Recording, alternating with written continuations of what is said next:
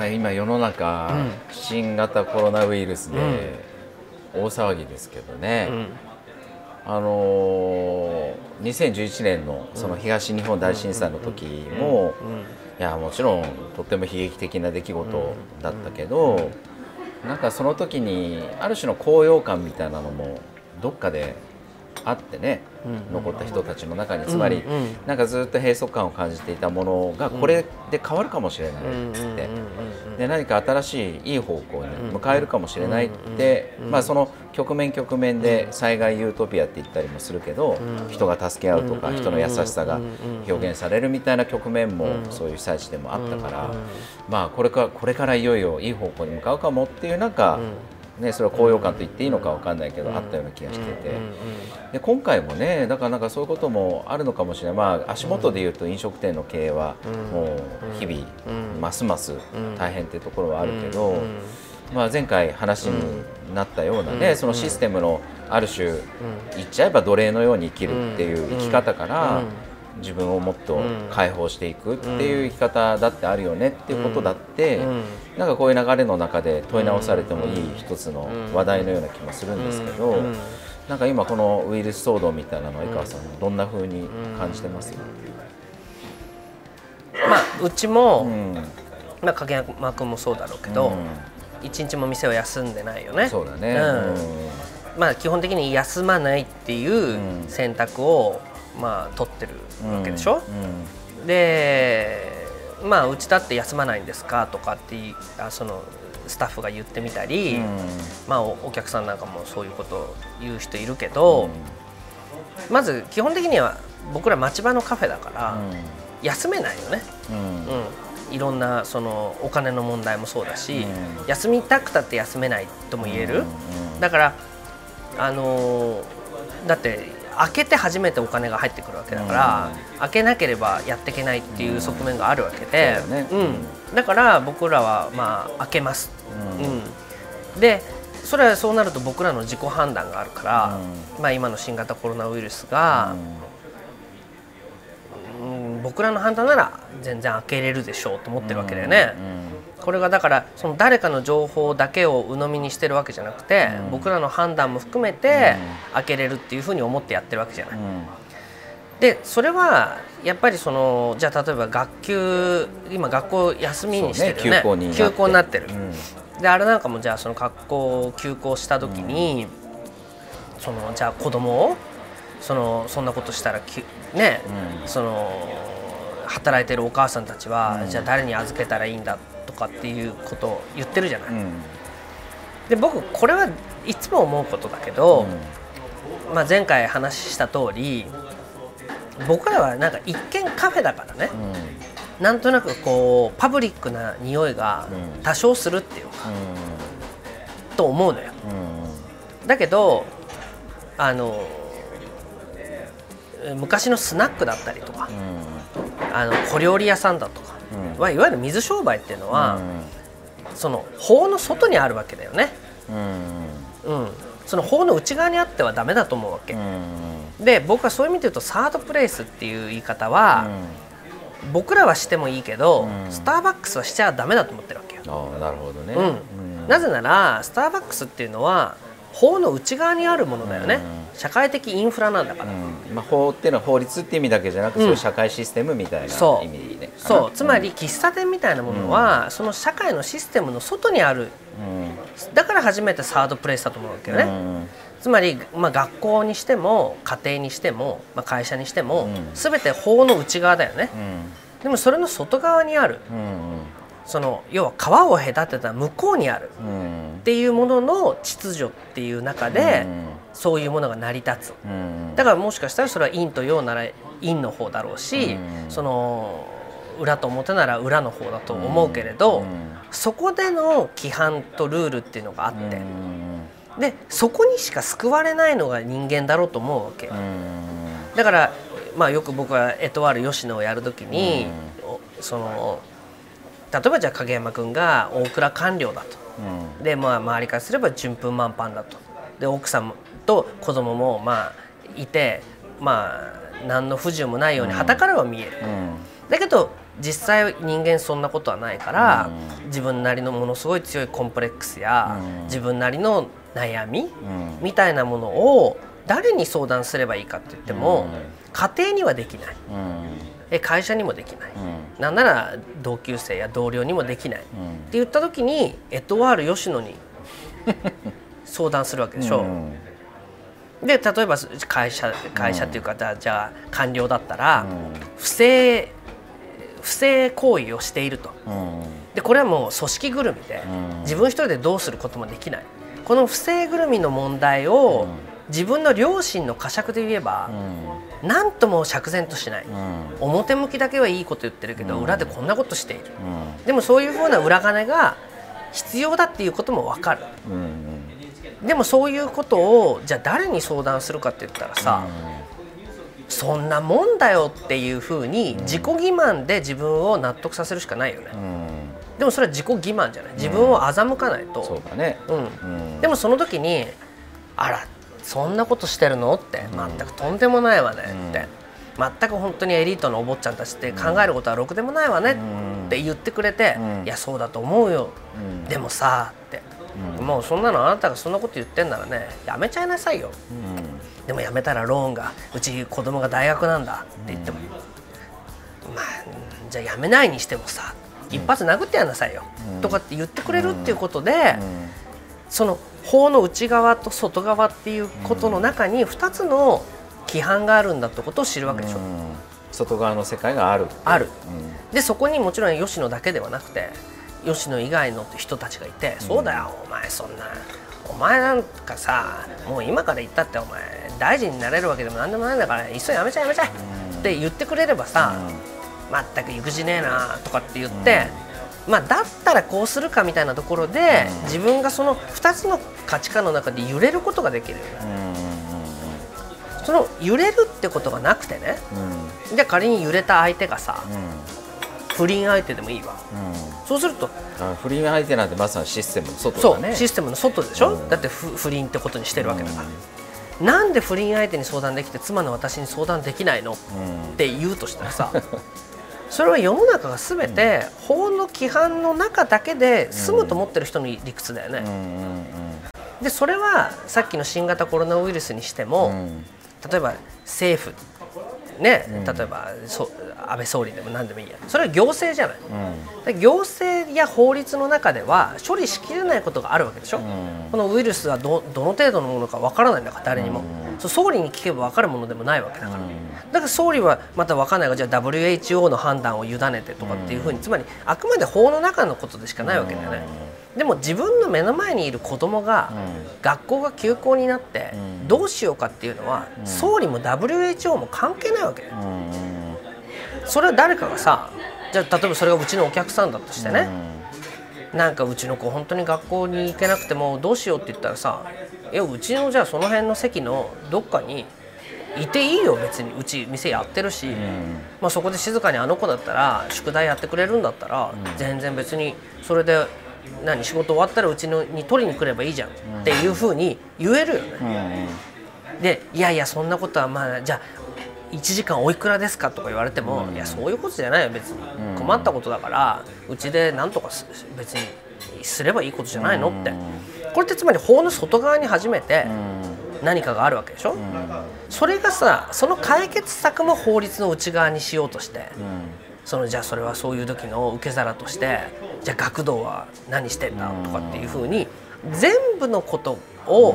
法の内側だけで処理しようと思ってるっていうことが間違いじゃないのかと思うわけ。うん。そうね。うん。でもちろんそれはそういうふうにして何？じゃあ、えー法律や何かでその諸外国はこうしてるのに、日本はこういうような法律が妨げになって、うん。こういう時にうまく機能しないんだってことは、もちろんあると思うよ。でそういうことのために自分は法律を変える方に自分の人生を賭してるんだっていうのは分かるよ。だけど普通の庶民の僕ら町場のカフェの感覚とすればほとんどのことは法律や何かは助けてくんないよね。そうだね。うん、うん。僕らが実際売り上げが困っていようが、うん。じゃあ自分たちそのどんどんどんどんじゃあその社会のシステムがよ良くなってたとしても、うん。僕らは何にも一向に良くならない、っうん。ていう時に多分そうか。政府に頼っても、うん。法律に頼ってもダメなんだ。つまり僕らは自治を持たないとうん。やっていけないんだっていうことが多分僕らの感覚にあって、うんもちろんこういうふうな自治に自治だって限界があるから、うん。えーその国や行政は何してるって思うことはあるよ。うん。税金の使い方そ俺たちからそんなに取らなくてもって思うこともあるけど、でも基本的には多分その町場の理理屈っていうのは、まあ、あんなやつらにあの頼ってたって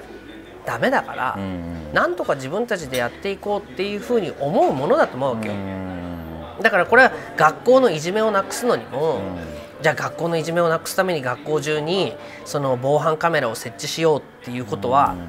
本質的ではないよね。うん。僕らが学校でいじめられることがあったとしても、いや死ぬほどそのなんていうのそこまで尊厳を傷つけるような暴言は吐くべきではないんじゃないかっていう、なんとなくの感覚がその子をおちょくることはあっても、もう本当にその生きる価値がなくなっちゃうほどのいじめにまでは、そのまあその歯止めになるってことはさ、うん。法律とは違うところにあるわけでしょ、そうね。うん。で僕らはその法の外からこういうことをずっと言ってるわけよ。で言ってるからもちろん効果が薄いし、あのじゃあいっそ僕らも法の内側に入って政権与党になってっていうことはあると思うけど、それは政権与党で言ってることと僕らが今街の外から言ってることは意味合いがきっと違ってて、あの僕はもうこのまま日本っていうのがそのさっき言ったようにコロナで、もういよいよダメだと。つまり法の内側だけではもう何ともならないってことが大震災の時もそうだし今回のことでもはっきりしてるわけだから、ますます僕らみたいな町場っていうか、その外側の規範をきちっと持つ。でそれに対して世間っていうのはどんどんその同調圧力が強くなってるし、批判めいたことは言うよね、うん。だけどそれでやってけてんのっていうと、いや実はやってけてないんですっていう本音っていうのはもう見え隠れしてると思うわけよ。そう考えるとなんか影山さんと井川さんは好きにやってるけどどうやってやれてるんですかって言うとしたら、だって僕らはその法律は法律として、法律を、ま、破りたいって言ってるわけじゃない。だけど法律には必ずグレーなところがあって、そのグレーなところは自分たちの考え方と自分たちの価値観で優先的にそっちをその選んでいるんです、そうするとかなりの自由度っていうのは、僕はこの国には保障されてると思うしっていうことだと思うんだよね。それを勝手に自主規制してる人がさグレーなところは全てほぼ黒なんだ、真っ白のとこしか歩いちゃいけないんだっていうのは、僕はこのがその日本っていう国のお先真っ暗な原因だと思うし、そこがね。でまあ男の人たちはそういうことをしないと、まあ会社っていうそのシステムに順応できなかったとすれば、僕がやっぱり豆彦やくるみとコーヒーをかなり支えてる人たちは女性だと思うわけよ。で女性はもともと多分そういうものから基本外れている。少し距離がね、あるかもね。距離があるよね。だから女の人たちの方がまあそうね。そういうことならそういうふうに私たちなりに好きにやらせてもらうわっていう感覚があると思うの、だからあの僕らを応援する人が女の人が多いのは、その僕と影山君がモテるっていう意味ではなくて、法の外側にいるような人たちはきっとそっちで、男たちが勝手にがんじがらめにしてる法の内側みたいなもののシステムがうまくいってないことはもうは明らかで、いわゆる革命家みたいな人たちはそれをぶっ壊して、新しい法の内側新しい法を作ろうって思っていいるでしょ、でもその人たちってなんとなくその人たちが立場が変われば、なんかまた同じことしでかすんじゃないかっていう不安がある、つまり法の内側にいる人たちはどうしたってがんじがらめになるわけだから、むしろこの国は法の内側をなるべくちっちゃくして、法の外側に潤沢で豊かな社会を築くっていうふうに方向転換するきっかけになるんじゃないかと僕は思ってます。なるほど。いや、うん、まさにね、うん、いやあのー、そのこういう事態の中でお店を続けるかどうかっていうことで、うん、あの続けるっていうふうに決断をしてそれを発信したりもするわけよね。であのただ同時にすごい躊躇っていうかまあ、あの不安もあるあるっていうか、その最たるものはじゃあお店をやった結果、そこで感染する人が現れ、うん、なんならその拡大に一役一役買ってしまったって、でニュースそろそろニュースに、いやくるみとコーヒー、まあ、とは特定に書かないにしてもね、国分寺市の。カフェから感染拡大みたいに、俺たちの YouTube が出てね、あの危機感の まあ、薄い経営者が、調子こいてやってるからこんな目に遭うんだっていうね。つって叩かれたりしてさ、いうことが、まあ、起こらないとは限らないじゃん。でだからその営業を続けるっていうふうに決断した時に何を決断したのかなって思うと、そのいやうちのお店では絶対起こさないっていうことを、あのまあね、あのそこに対して約束をしたっていうつもりではないっていうかさ、まあ、もちろんそこに向けてのベストは尽くすけど、まあ、それはできないもんね。それはそう、あのやっぱリスクがゼロにはならないわけで、だそういった感染がお店で起こるってことは起こりうる、だけど、そうなったら、まあそうなったじゃないのって、そう思わないっていうことを、スタッフであり、お客さんになんか問うたような気がするんだよね。でだからそれは躊躇もあってさ、いやいやそんなこと言ったってこんなご時世でっていうことはやっぱり法の内側から見ればさ、やっぱりそういうツッコミは一部受けたし、言われたりスタッフの中からもそういうこと言われたりしたこともあったけどね。だからね、もう怒ったらどうするんですかって言われるけど、でも怒るってことはあり得るよねって。でそうなったらそうで、その状況の中でやれることを考えていかないって、だから多分その幸いなことにその自分の投稿に対して、フェイスブックとかでも過去最高のいいねがつきね、そうなんそうなの。で 過去最高のシェアがなされ、うん、170件ぐらいシェア。多分だから僕の投稿は20万、うん、何十万人かのところに届いたような気がして。だから、まあ、この次に、そのだからどう,、どうなるかっていうのは、まあ、お店をそうやって続けていった結果ね、万が一万が一そういうことが起こった時に、いやお客さんの側も、なんでそんな状況でお店続けたんだというんではなくてね、あまあそうかそれでも起こっちゃうことってあるんですねっていうふうに、まあ、ある種ところでお店のせいにお客さん側もしないっていうね、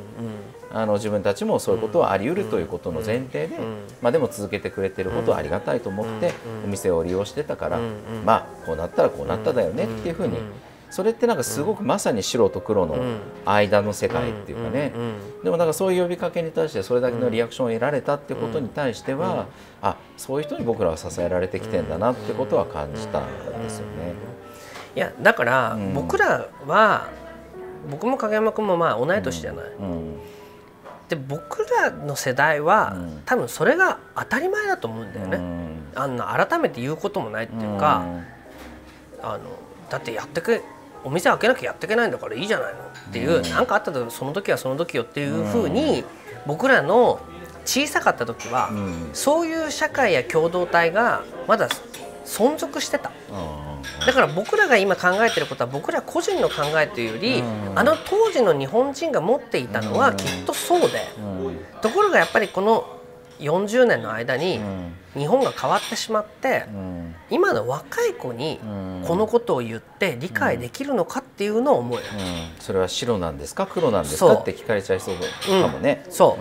う、でそれはこの子たちはちっちゃい時からそういう共同体は持っていないわけだから、ちっちゃい時から白か黒かって言われて、でその君子危うきに近寄らずっていうかね、なんかもうちょっとでも危険だと思うものは避けて通る。っていうふうに育ってる子供に、いやそんなものどっちか分かんないことだから、あのまあやってみようよって言った時に、いや僕はやめときます、やっぱりちょっとやめときますっていう人たちが、ちょっと黒いんで、ね。ってなる、いやで僕はそれはそれでいいと思うわけよ、もちろん本人たちがそう思ってんだから、ところがさっき言ったようにこれって下手すれば、みんな孤立の方向に進むと思うわけよ。で実際そういうふうになっていて、えー自殺する人がいる孤独死する人がいるっていうふうにいっぱいいるわけでしょ、でその問題について、まあ、地域性をどうしようとか、あのーあるわけだけど、基本的にさ孤立死するのも自殺するのも、そのお金が切れちゃうとか、その人間関係が崩れちゃえば、もうこんなに人がいても、自分は一人なんだっていうことじゃない、うん。もしくはその法の世界で生きるっていうふうになった瞬間に、うん影山智明として生きるってことじゃなくなるってことがあるもんね。だから稼ぎがないやつは孤立して,、ししてもいい自殺しても構わないっていうふうに、ん。もう取れるわけだよね。と。か社会的な立場も、なな何々株式会社のうん。なんとか課長のうん。誰々であるっていうふうになっちゃうと、うん。そういうお互い同士だと利害関係が噛み合うところでしか関係が結そういうべないことだよね。うん。だからそれをさじゃあ民生委員を作って、あの回りましょうって言っても、そういうプライドがあってね、なんか俺はそのなんかその何？町内会費なんか払わないって言ってみたり、その民生委員だとかっていうのは分かんないおばさんに俺の心配なんかしてもらわなくていいっていうふうになれば、結果的には孤立しちゃうわけだよね。でそのおばあちゃんとかにモテるためにはおじいちゃんが、うん。やっぱりそれは感受性を持ってることじゃない、うん。おじいちゃんですら。うんそれがさいやそんなものは関係ないんだ。俺はこれ俺はこれだけでやってきたんだっていう自負だけでは、その人とその交流することができないから、うん。つまりコミュニケーション取りようがない、うん。結局コミュニケーションっていうのは感受性でしか取れないじゃない、うん。仕事じゃなければね、うん。っていうことになると今の若い子たちも含めて、若くても孤立している。っていうことがどんどんどんどんその当たり前になってうん。きていて、だから俺たちのことはほっといてくれ俺たちは俺たちでやるんだっていうのはか勝手だけど、でも寂しいんですって言ったらじゃあそれはやっぱりその法の内側だけで生きてるっていうことをやめないことにはしょうがないんじゃないってしか言いようないよね。うん。いや法の内側にいながらにして孤立しない方法ってありますかって言ってるわけだろうけど、それは行政でできるなんとかコミュニティなんとかを、じゃあ区に区の予算で10箇所作りました、えーさらに4箇所今年は増やしますっていうことで救われるかっていうと、そこに行ってもなんかなんでこんなことやってるんですか意味ないですよねって言ってる人はさ、その地区センターに行ったって孤立しちゃうわけじゃん。となるとその人自身が利他的に振る舞うってこと以外に孤立を防げないとすれば、いかに利他的に振る舞うことが大切で、それは今日明日分かりました。そういうことならこのララジオを聞いて、この YouTube を見て、明日から私利他的に振る舞わせていただきますって言ってできるもんじゃないよね、ちっちゃい時からのいろんな蓄積と信頼関係が成り立ってて初めてできるわけだから、それについては結構時間かかるのに、なんか結構みんな舐めてんじゃないかなって思ったりはするよね。